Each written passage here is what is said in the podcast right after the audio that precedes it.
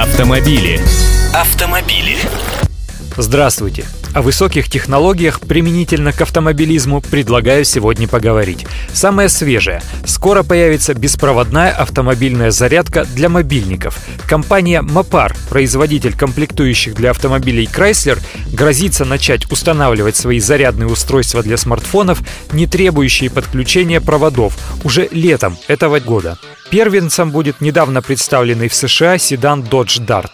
Принцип действия беспроводной зарядки примерно такой. Зарядник подключается к сети и создает электромагнитное поле, возбуждающее катушку в приемном устройстве, которое в свою очередь генерирует электрический ток. Тем самым ток как будто бы передается без проводов по воздуху. Этот способ гениальный физик Никола Тесла открыл еще в начале 20 века, но до практической его реализации ученые дошли только сейчас и применили его, конечно же, к мобильникам.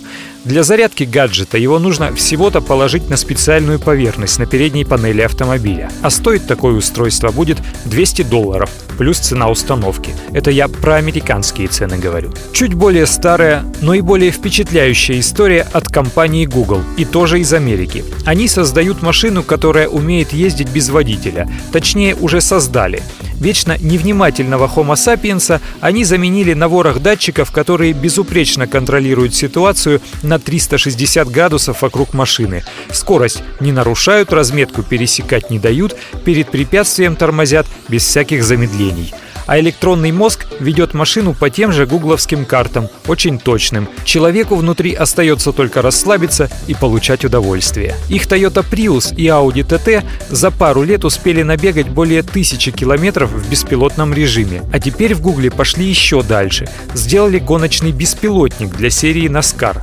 Их спортивный Ford имеет движок в 800 лошадиных сил и умеет гонять со скоростью до 320 км в час.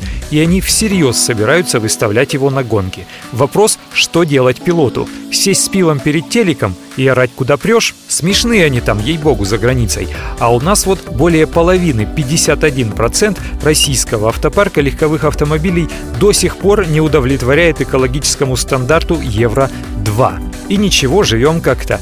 И кто-то даже будет утверждать, что чем проще машина, тем лучше. Вот вы лично как думаете, машина должна быть современной и высокотехнологичной или такой, чтобы ломаться было нечему? Автомобили. Автомобили.